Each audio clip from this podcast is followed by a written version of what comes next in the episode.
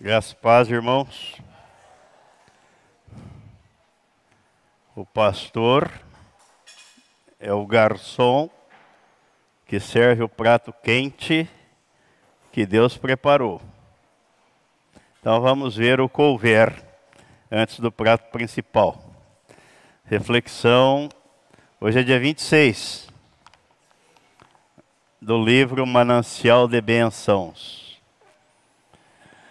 Por isso Deus entregou tais homens à imundícia pelas concupiscências de seu próprio coração, para desonrarem o seu corpo entre si. Romanos capítulo 1, versículo 24. Poucos se dão conta de que de Deus não se zomba, com Deus não se brinca e ignoram que Deus está presente, vendo tudo, assistindo tudo e permitindo tudo, até o dia em que determinou para o ajuste de contas. Pode fazer o que quiser? Pode. Mas depois você vai acertar as contas com Deus. Pode. Somos livres? Somos. Pode fazer o que quiser.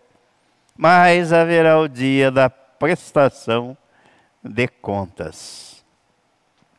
E mais do que isso, poucos são os que percebem que o próprio Deus entrega tais pessoas para que desonrem a si mesmas, por não darem crédito à verdade que é a sua palavra. A pessoa não, não sabe, não percebe que o próprio Deus está dizendo para ela: enfie a cabeça no buraco cada vez mais, se enterre de vez. Você não quer saber da minha palavra? Este é um quadro sombrio, nebuloso e triste mas que a Bíblia não esconde. O objetivo da palavra de Deus é que tenhamos conhecimento do que ele fez por nós, através de Jesus Cristo, e assim sejamos salvos. Aleluia. Amém. Vamos agora ao prato principal. Hoje nós temos o batismo do Igor e da Esther. Pediram para ser batizados. Eu sempre tenho cuidado, não sei se vocês sabem, se eu já falei aqui, mas já tive um caso aqui de alguém da família, da minha família, que trouxe o questionário para ser batizado. Quero ser batizado. Olhei para ele, o Espírito Santo não deixa a gente enganado. Falei, você quer ser batizado porque a, fulana está pressionando você? Ele falou, é. Falei, então eu não batizo você. E sumiu, não tem nenhum deles aqui na igreja. Sumiu. Isso é pessoal, é a decisão que a pessoa toma depois que ela ouve. A palavra da verdade, o evangelho da salvação, é convencida pelo Espírito Santo e quer pôr em prática o que Jesus mandou. Porque foi Jesus quem disse isso. Isso não é da igreja, não é do pastor, não é doutrina de homem ou de igreja alguma. Foi Jesus quem disse, aquele que crer no Evangelho. Primeiro ele mandou pregar, porque a pessoa vai acreditar numa coisa que ela nunca ouviu, como o apóstolo Paulo diz na carta aos Romanos, no capítulo 10. Como ouvirão se não houver quem pregue? Alguém tem que pregar. Então Jesus mandou pregar o Evangelho aquele que crer no Evangelho e for batizado será salvo. Então, é uma decisão que a pessoa toma sendo convencida pelo Espírito Santo. Não é para agradar A ou B. E nem é doutrina da igreja C ou D.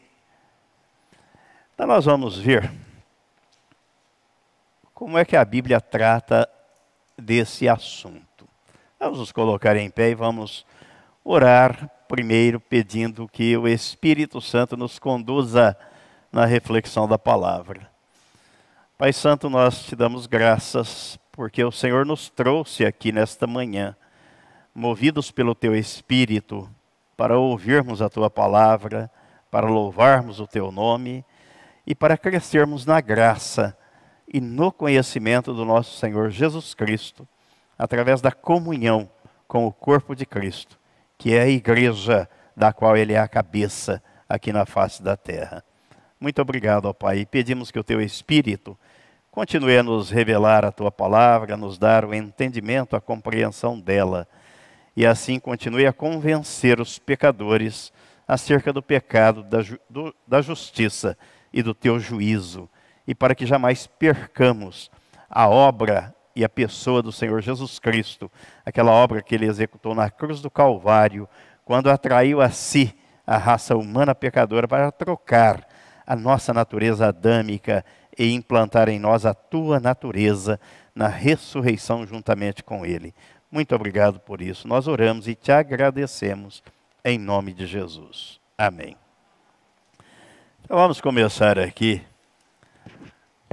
com o que está escrito em Mateus capítulo 10. Mateus capítulo 10. A partir do versículo 24, versículo 24,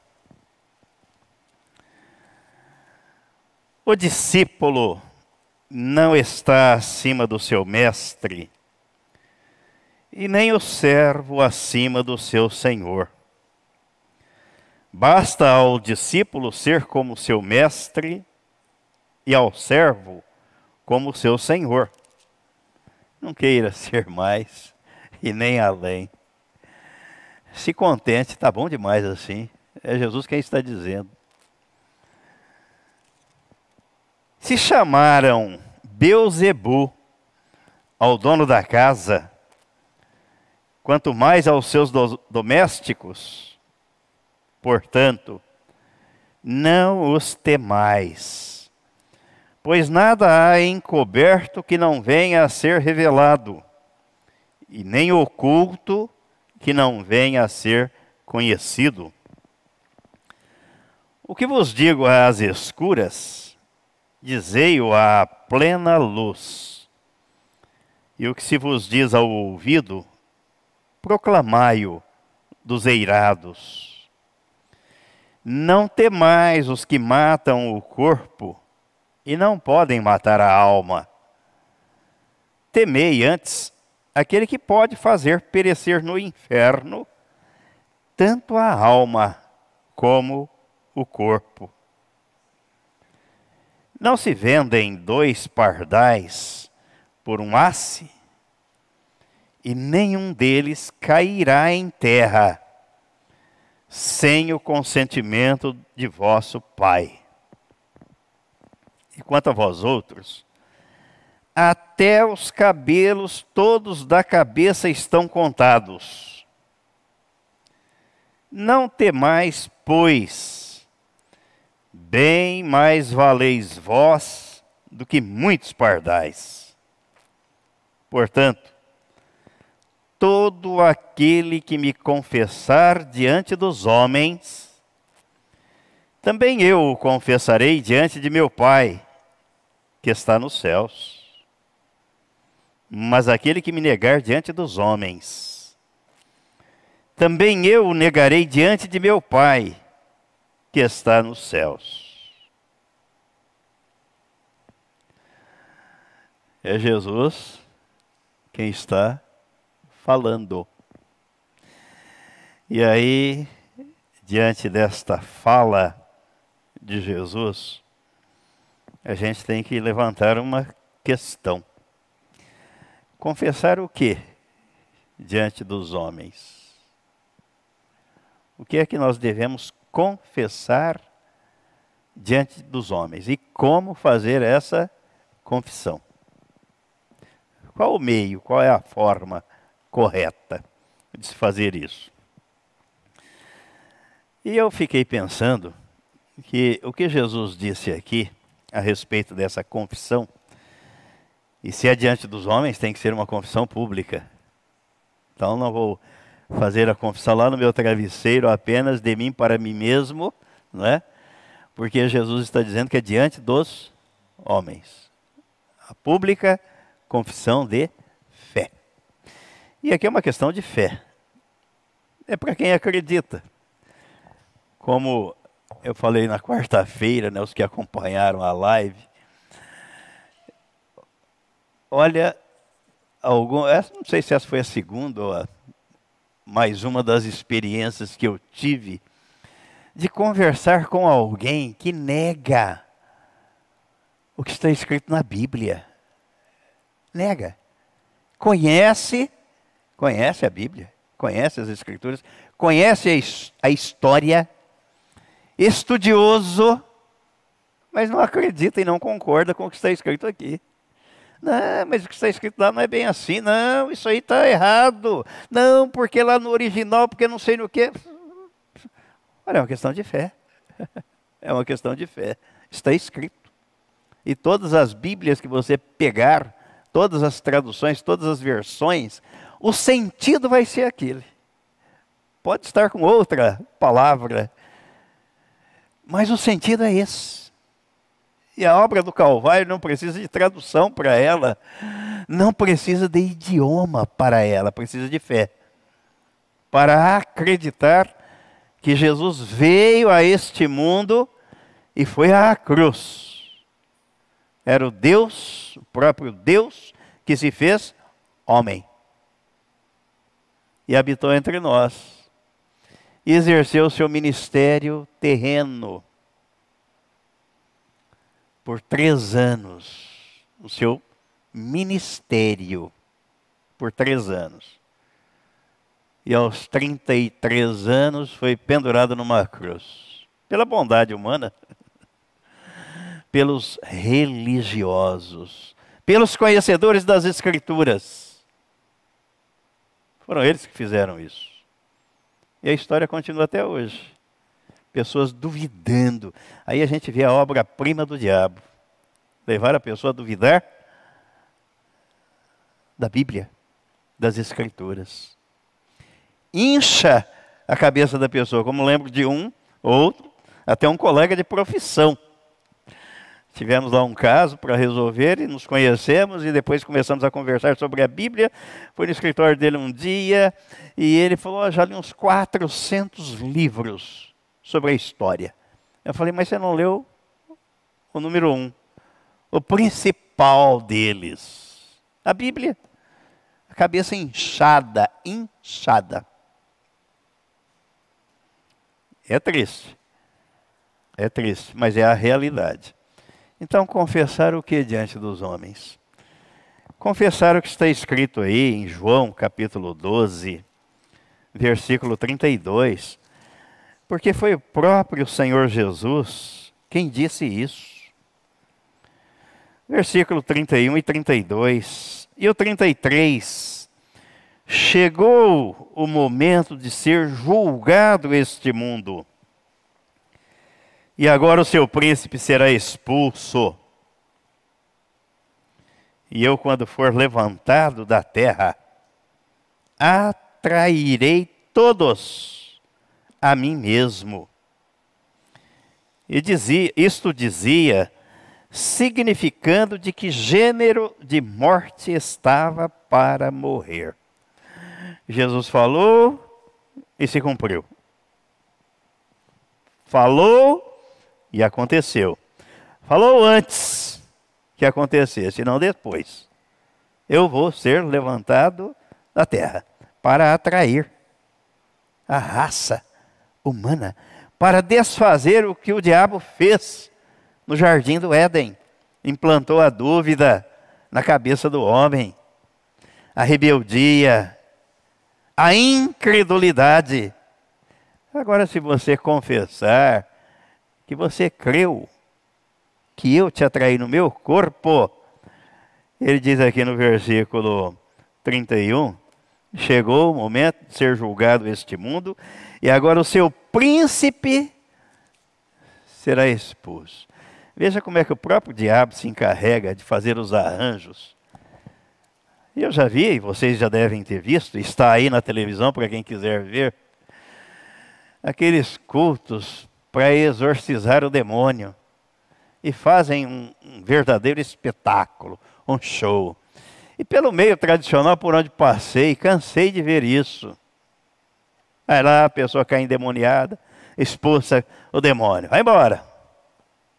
Daí a pouco, tá a pessoa endemoniada de novo. Lá vem outro pregador, e principalmente o pessoal gosta de fazer show mesmo, né? Convida alguém importante, famoso, e vai lá e dá aquele espetáculo. Tá a pessoa endemoniada de novo, a mesma pessoa. Eu não acredito, eu não acredito. E sai um, e depois sai milhares, e sai não sei o quê. E aquelas orações, e o Senhor perdoa a multidão dos meus pecados, e por aí vai. Misericórdia. Mas o diabo sai da pessoa quando Jesus entra. E Jesus não entra se não houver novo nascimento. Se não nasceu de novo, ele não entra. Ele fica na porta batendo. Quero entrar aí. Não tem espaço para mim. Porque se a casa estiver ocupada com outra, ele não ocupa o mesmo lugar. Ele não ocupa.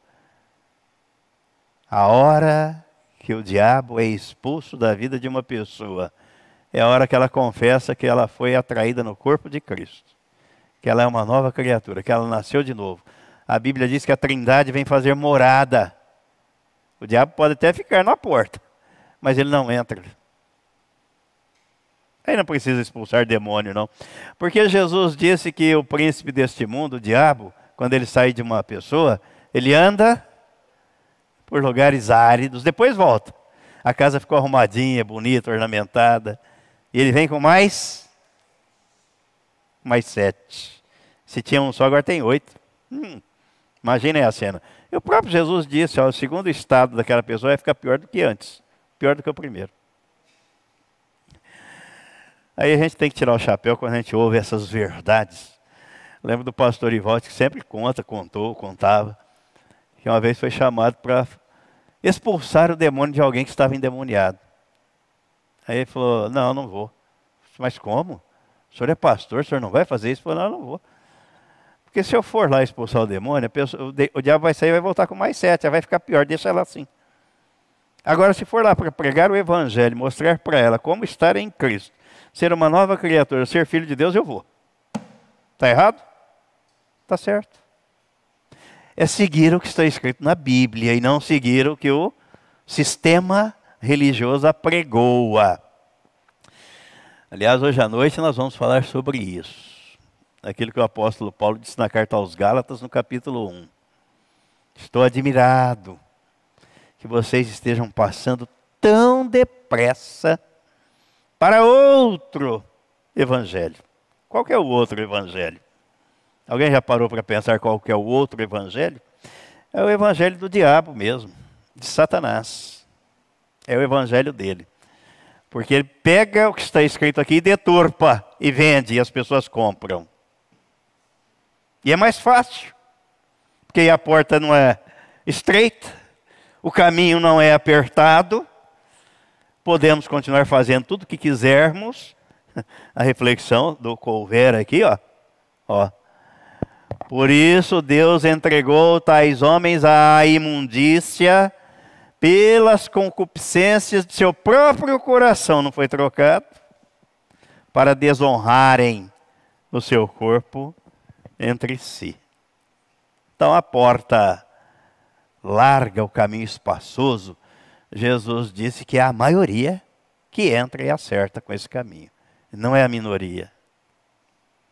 Ele diz que a minoria vai pela porta estreita, pelo caminho apertado a minoria. E Ele é a porta, Jesus. Ele é a porta. Ele é o caminho. É Ele. Confessar que Cristo te atraiu. Confessar o que está escrito aqui em Romanos, capítulo 6.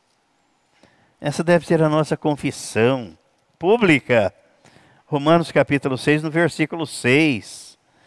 Sabendo isto, que foi crucificado com ele o nosso velho homem, para que o corpo do pecado seja destruído e não servamos o pecado como escravos. Não sou escravo do pecado, fui libertado por Jesus. Se verdadeiramente o Filho vos libertar, sereis, se o Filho vos libertar, verdadeiramente sereis livres. Conhecereis a verdade, e a verdade vos libertará. Oh, mas já li uns 500 livros, precisa ler a Bíblia. e nessa matéria eu não tenho inveja de ninguém, sabe por quê? Ainda ontem eu estava olhando na estante aqui em casa, meu Deus, o que eu ainda tenho de livro, mas o que eu ainda tenho. Sem contar que aquela caminhonete que eu tinha, enchi umas duas ou três daquela, levei no incinerador para queimar, porque eram livros que já estavam desatualizados. Já li um bocado nessa vida, um bocado de livros. Mas o livro dos livros é esse aqui. Porque isso aqui não, expre não expressa a opinião de alguém. Isso aqui é a palavra de Deus. Oh, mas quem escreveu foram homens. Eu ouvi isso nessa semana. Oh, mas quem escreveu? Eu falei, ah, não fui eu nem você. mas Deus usou pessoas para escreverem. E o que está escrito aqui, eu tenho lido e olho para a história e vejo que muita coisa aconteceu e é verdade. Vejo aqui o que a ciência não me explica, mas a Bíblia explica. E eu tenho juízo para acreditar que o que não aconteceu ainda vai acontecer. Porque é a palavra de Deus. As pessoas não escreveram aqui o que elas quiseram, mas o que Deus quis. O que Deus mandou. O que Deus mandou. Ao longo de 1600 anos, mais de 48, 50 escritores, escritores, gente de diferença, diferentes classes sociais e nível cultural, de príncipe, de rei, até o, o camarada que cuidava de gado no curral. Deus usou, chamou, escreve. Escreve o que eu quero? Não, o que eu vou mandar você escrever. Escreve e não há contradição. Pelo contrário, há uma sintonia. Há um único alvo, Jesus, do primeiro ao último versículo, do primeiro ao último livro da Bíblia. Cristo é o centro. E o que ele veio fazer? Ah, mas ele era um espírito iluminado. Ó, que diabo enfia na cabeça da pessoa. Não, ele era o Deus encarnado o Deus que fez, se fez homem. A única pessoa que veio a este mundo sem a participação do homem. Nasceu pelo poder de Deus através do Espírito Santo. Maria, engravida aí, Maria, engravidou. Pela palavra. Ó, esse ser que vai nascer aí, Maria, será o Salvador do mundo. É, não dar crédito a Deus, né? A palavra. Isso é pela fé. O justo vive pela caminha pela fé. É justificado pela fé. Eu não vi. Ah, mas você não estava lá, você não tinha nascido, é verdade. Mas ele disse na cruz que atrairia todos no corpo dele e que eu fui crucificado com ele. Então eu creio. Porque no dia do juízo, ele vai trazer à tona tudo. E você acha que não. Mas vai. Haverá uma prestação de contas haverá. E toda língua, se você creu ou não, vai confessar que Jesus é Senhor. Hum, vai confessar. E o condenado vai confessar e vai ficar remoendo os dentes. Para a esquerda, apartai-vos de mim, malditos. É, aí não tem mais chance, né? Salvador, ele é aqui, até o dia da sua partida ou até o dia da volta dele. Depois vai ter que confessar que ele é Senhor, porque ele tem que ser glorificado. A palavra de Deus tem que prevalecer. É confessar o que está aí no versículo 11 desse mesmo capítulo 6 de Romanos. Assim também vós considerai-vos mortos para o pecado, mas vivos para Deus em Cristo Jesus. Como isso aqui joga por terra o argumento vazio da tradição religiosa. Somos pecadores salvos. Bom, se você é pecador, você está vivo para o pecado. De acordo com o que está escrito aqui, se você não se considera morto para o pecado e não morreu para o pecado, você está morto para Deus. Se você morreu para o pecado, você está vivo para Deus. É, é morrer para nascer. O princípio da semeadura, né, que está aqui na primeira carta aos Coríntios, no capítulo 15. No capítulo 15, no versículo 36, o apóstolo Paulo diz: Insensato, o que semeias não nasce, se primeiro não morrer. Se não morreu o velho homem, não nasce o novo. Não nasce a nova criatura. Não coexistem. Eu sou velho e novo ao mesmo tempo. Sou velha criatura e nova criatura. Há muita gente que brinca assim com Deus, né? Eu já vi isso, até de gente que levava a palavra, obreiro, obreiro. Não, no púlpito eu sou uma pessoa, saiu dali eu sou outra. Oh, meu pai, eu não consigo entender isso. Sou uma pessoa aqui, fora do púlpito sou outra pessoa. Cristo vive em você aqui no púlpito, saiu daqui, ele sai e o diabo vive em você. Ah, isso é brincar com coisa séria. Nós somos pecadores, estão mortos para Deus. Hum. É porque nós pecamos, nossa, ouvi isso de pastores, nós pecamos a todo instante. Então Cristo não vive em você. Porque o pecado é você não acreditar que Jesus carregou no corpo dele no madeiro os seus pecados e você morreu para o pecado, para aquela natureza que era a fonte geradora das mazelas da tua vida. Você morreu para ela. Agora a Trindade vem habitar em você, vem guiar você, vai conduzir você. Ah, mas isso não é bem assim. Já duvidou da palavra de Deus, cometeu pecado mesmo. Tá certo. Duvidou. É assim porque está escrito. Versículo 7 ele está dizendo: Porquanto quem morreu está justificado do pecado. Considere-se morto para o pecado e vivo para Deus em Cristo. Fé. Sem fé é impossível agradar a Deus. Confessar o quê? Confessar que você, que o velho homem, que a velha natureza foi sepultada com Cristo versículo 4 aqui desse mesmo capítulo 6. Se tiver só o capítulo 6 da carta aos Romanos na Bíblia, já seria suficiente, não é? Já seria suficiente. Aliás, de acordo com os estudiosos, a carta aos Romanos é um verdadeiro tratado de teologia. Está aqui. Tudo que nós precisamos saber em relação à nossa vida espiritual, à nossa salvação e ao nosso relacionamento com Deus. Está aqui. Versículo 4. Fomos, pois, sepultados com Ele na morte pelo batismo, para que, como Cristo foi ressuscitado dentre os mortos pela glória do Pai, assim também andemos nós em novidade de vida. Já havia alguns deturpadores, zombadores do Evangelho, incrédulos e teólogos. Ah, mas o que o apóstolo Paulo fala foi a experiência dele com Deus. Ele não está dizendo aqui que eu fui. Ele não está dizendo aqui no pronome pessoal na primeira pessoa e nem conjugando o verbo na primeira pessoa. Eu fui quer dizer, vocês não.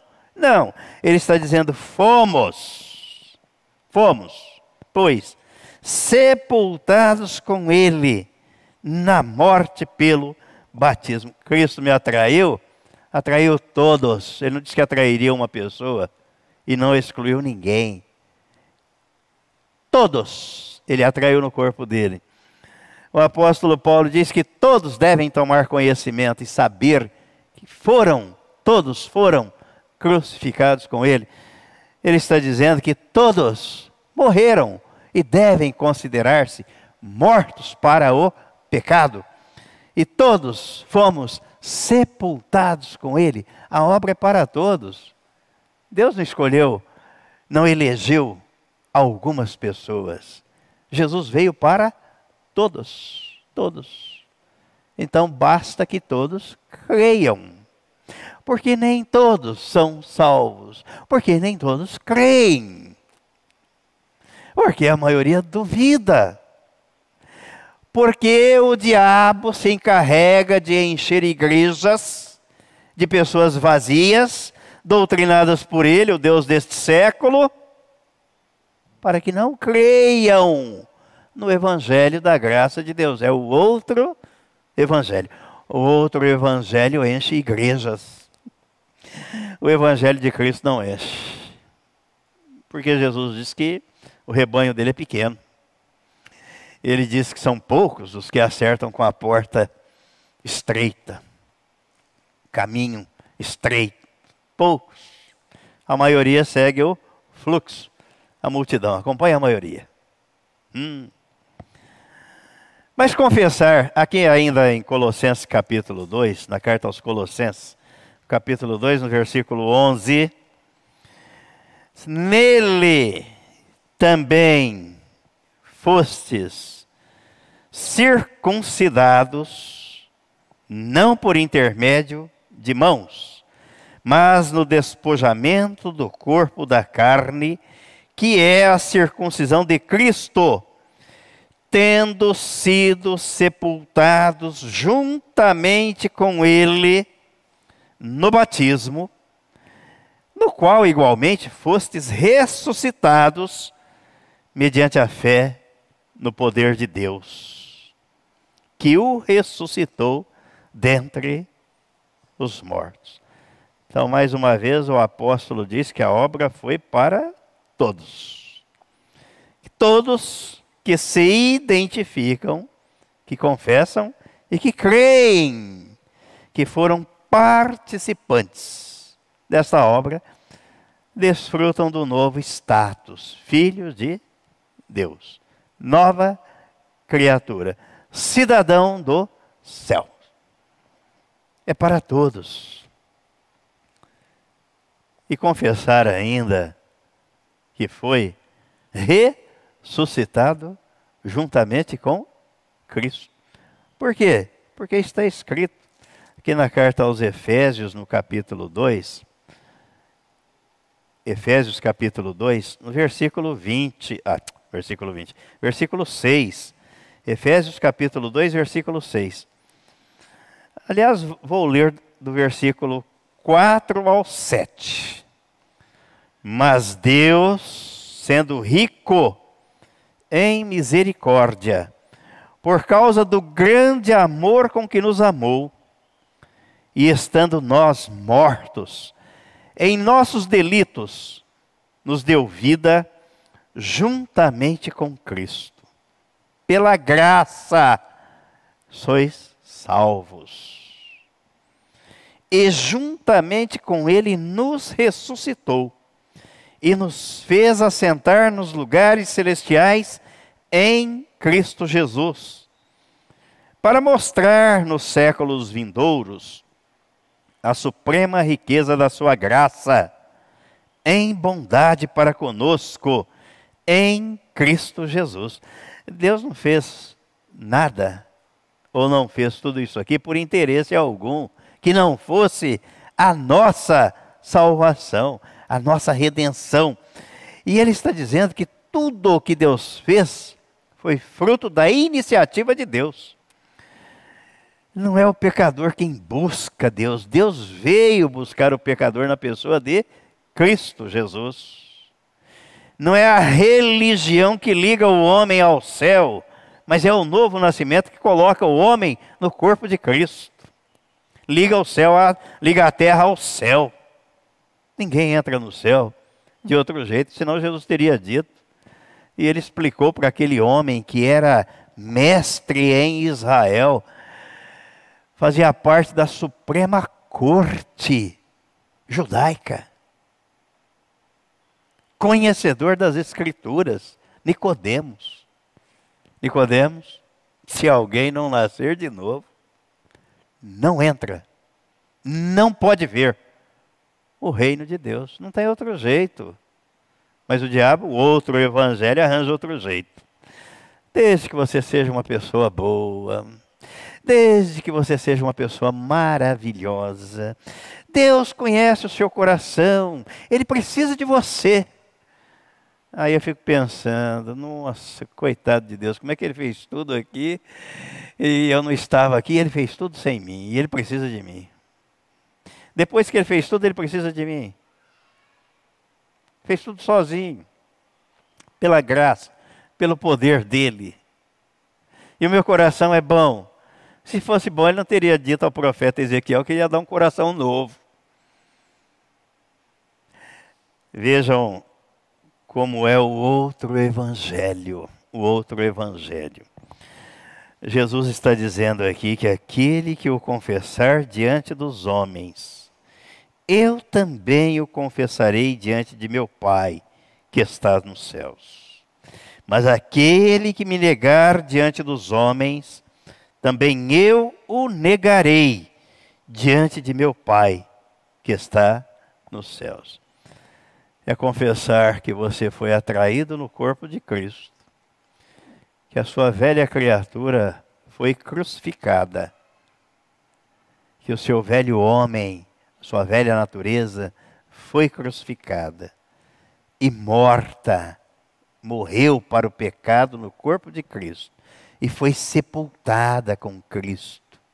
Mas Deus ressuscitou você, nova criatura, novo homem, juntamente com Cristo.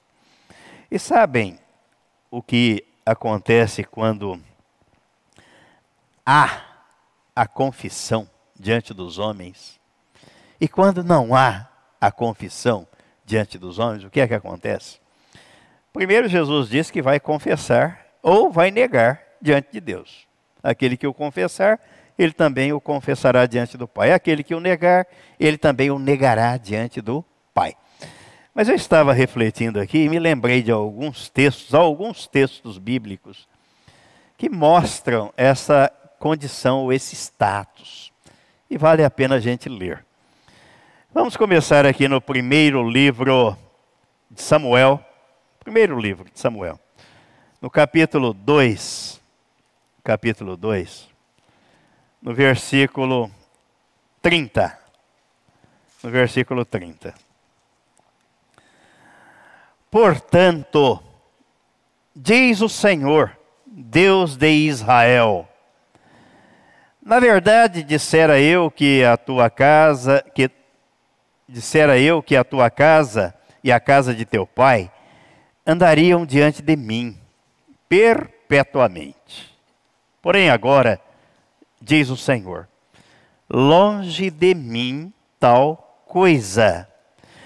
Porque os que me honram honrarei, porém os que me desprezam serão desmerecidos. Você honra ao Senhor, será honrado por Ele. Há honra maior e melhor do que essa? Vinda de Deus?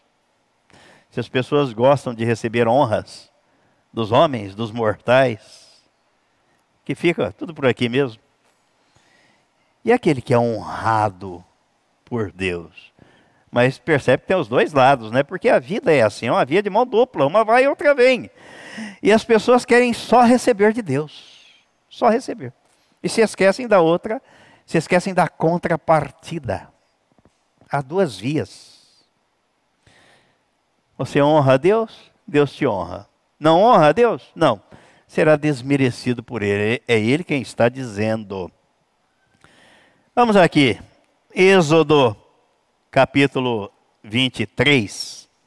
Êxodo capítulo 23. Isso tudo como consequência de confessar diante dos homens aquilo que você creu. O testemunho público. Vejam o que está escrito aí no versículo 22. Mas se diligentemente lhe ouvires a voz, e fizeres tudo o que eu disser, então serei inimigo dos teus inimigos e adversário dos teus adversários. Na condição de filho, de honrar a Deus, não se preocupe com aqueles que querem fazer mal a você, com aqueles que falam de você, com aqueles que são teus inimigos, por conta da palavra. Por conta da palavra. Como diz Pedro, não vai sair fazendo coisa errada e depois querer receber o bem e o louvor dos homens, que não vai dar certo. Mas se é por causa da palavra e do evangelho, dê graças a Deus por isso. Porque essas pessoas estão arranjando inimizade contra Deus. É com Deus que elas estão arranjando inimizade. E é Deus quem vai tratar com elas. E como diz o autor da carta aos Hebreus, horrível coisa é cair nas mãos do Deus vivo.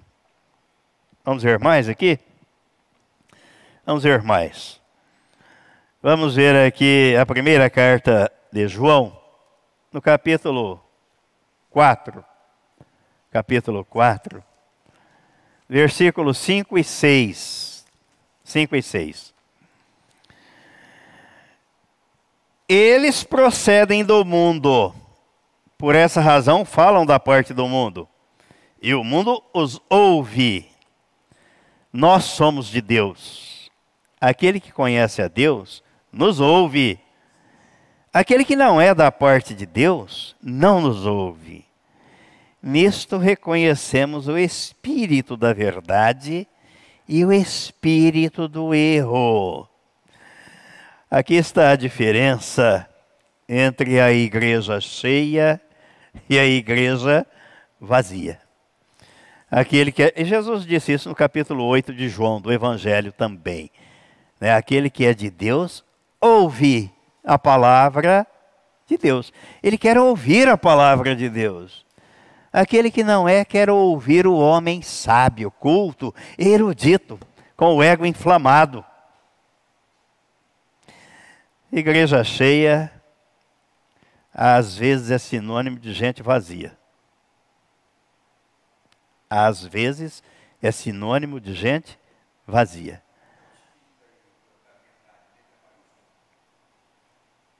Versículo 6. Nós somos de Deus, aquele que conhece a Deus nos ouve, aquele que não é da parte de Deus não nos ouve. Nisto reconhecemos o espírito da verdade e o espírito do erro. Não, não. Com letra com E maiúsculo.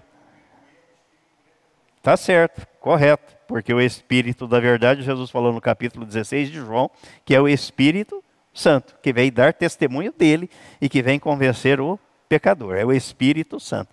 É aqui deveria estar com E maiúsculo mesmo, porque está se referindo à pessoa do Espírito Santo. Vamos ver mais um aqui? 1 João, agora o capítulo 3. 3. O versículo 21, 21 ao 24. Amados, se o coração não nos acusar, temos confiança diante de Deus. E aquilo que pedimos dele, recebemos, porque guardamos os seus mandamentos e fazemos diante dele o que lhe é agradável.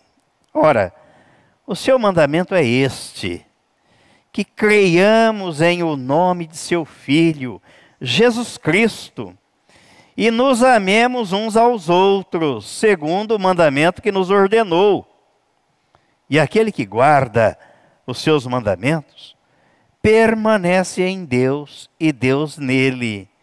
E nisto conhecemos que ele permanece em nós, pelo Espírito que nos deu. Aqui está com E maiúsculo, que nos deu. Então, o mandamento de Deus, João está dizendo: olha, é agradável e não é difícil não são os mandamentos decorrentes da lei, mas o mandamento decorrente da graça. Honre a Deus, ame a Deus, ame os seus irmãos. Este é o mandamento. Aí quem faz assim, quem age assim, ele está dizendo: Deus permanece nele e ele permanece em Deus. Consequência daquele que confessa, faz a sua pública confissão de fé e passa a viver assim. Vou ler mais um. Apocalipse, capítulo 3. Capítulo 3. O versículo 5. O vencedor será assim, vestido de vestiduras brancas, e de modo nenhum apagarei o seu nome do livro da vida. Pelo contrário, confessarei o seu nome diante de meu Pai, que está diante diante de meu Pai e diante dos seus anjos.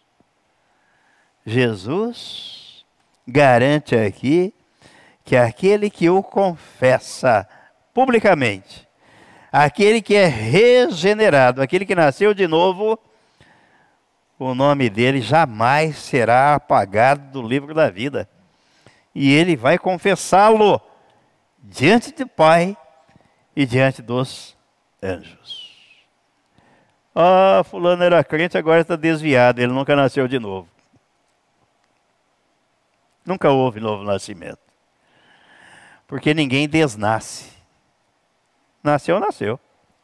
Cristo vai viver em você, a Trindade vai habitar em você, o seu nome está escrito no livro da vida e jamais será apagado. E será confessado por Jesus diante do Pai. Pai esse creu verdadeiramente em mim e na obra que eu executei por ele e viveu, dando testemunho, sendo testemunha. O problema é que muita gente, já passaram muitos por aqui, muitos, não caberiam todos aqui se todos estivessem aqui, não caberiam aqui no templo.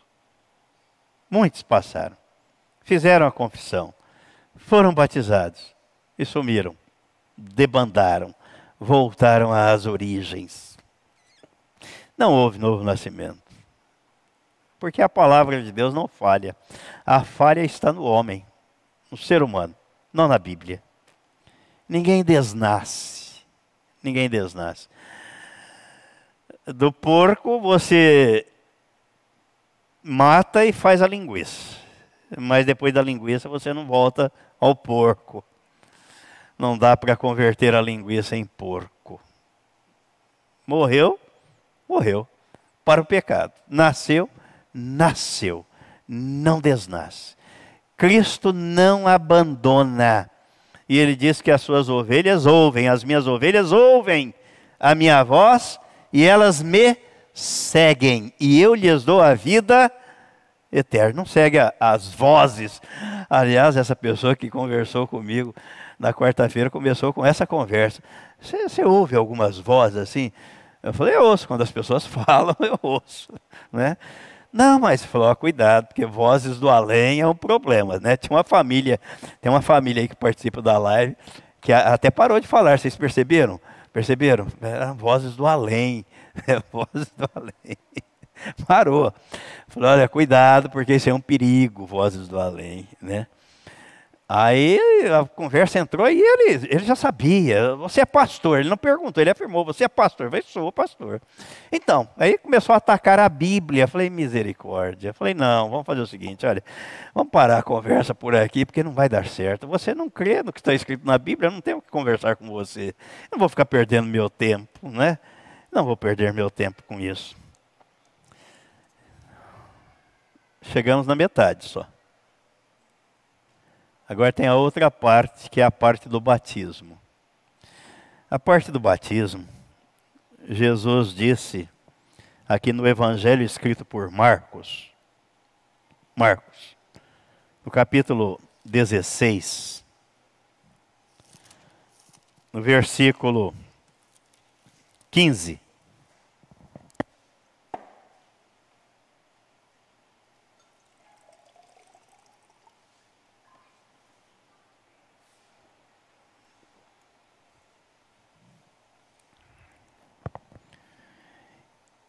Vou ler do 14 ao 16.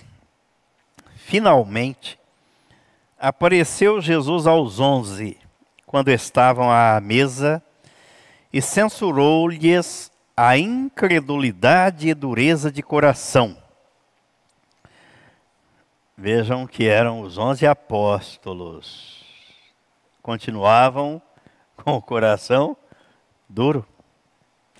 Continuavam incrédulos diante de tudo o que viram.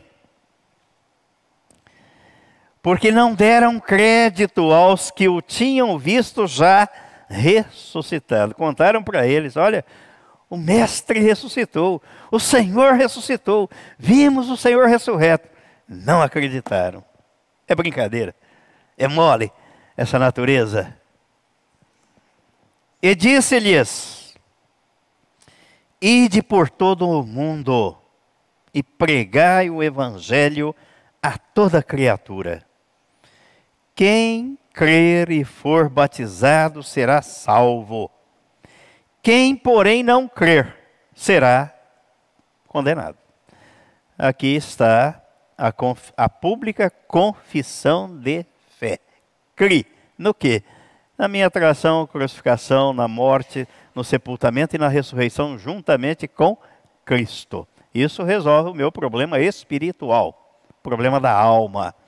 Agora eu quero fazer o que Jesus disse aqui, olha, é crer e ser batizado. Eu quero ser batizado. Um ato público que simboliza, simboliza o sepultamento da velha criatura e a ressurreição da nova criatura do novo homem.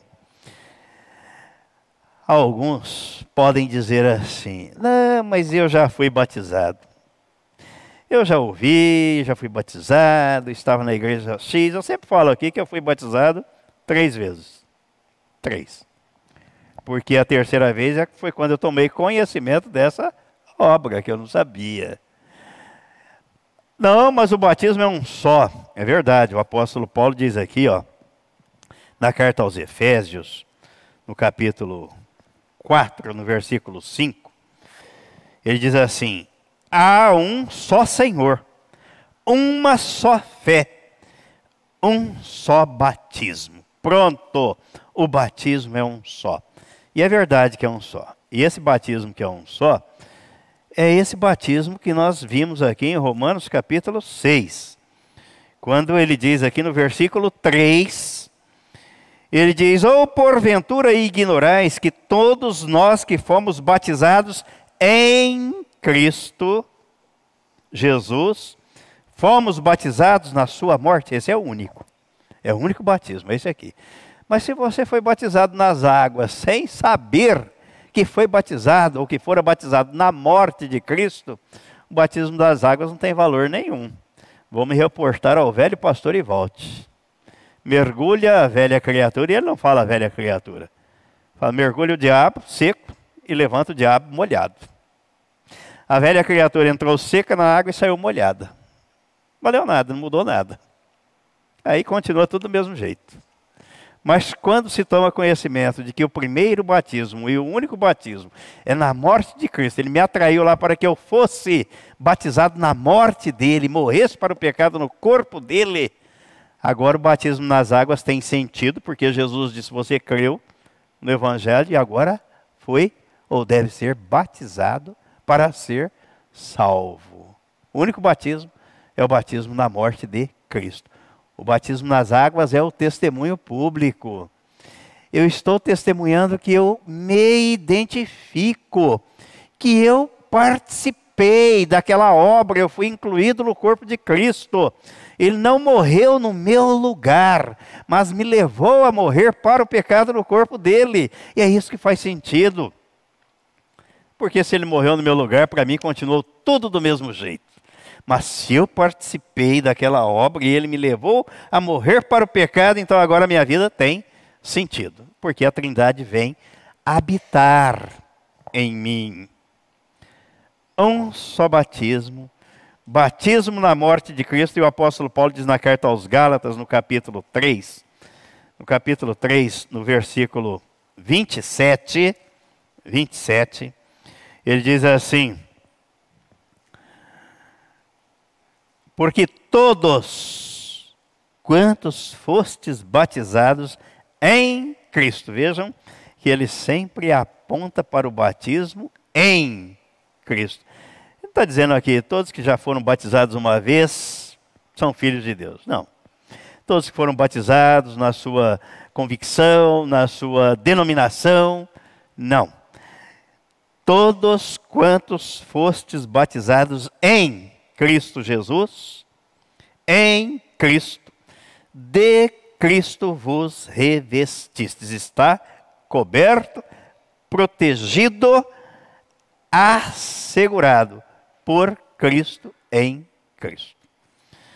Então, o batismo nas águas é a confissão pública de que cremos no nosso batismo, na morte de Cristo, queremos fazer esta pública profissão, confissão de fé, que estamos identificados naquela obra. E agora passamos a pertencer a Deus. Agora sou filho de Deus. Agora sou uma nova criatura. Amém? E amém. Então vamos convidar o casal aqui à frente para ver se ainda continuam firmes no propósito. Porque de repente ouvem tudo, falam agora mudamos de ideia. Não era isso que a gente estava esperando ou contando com isso. E gostaria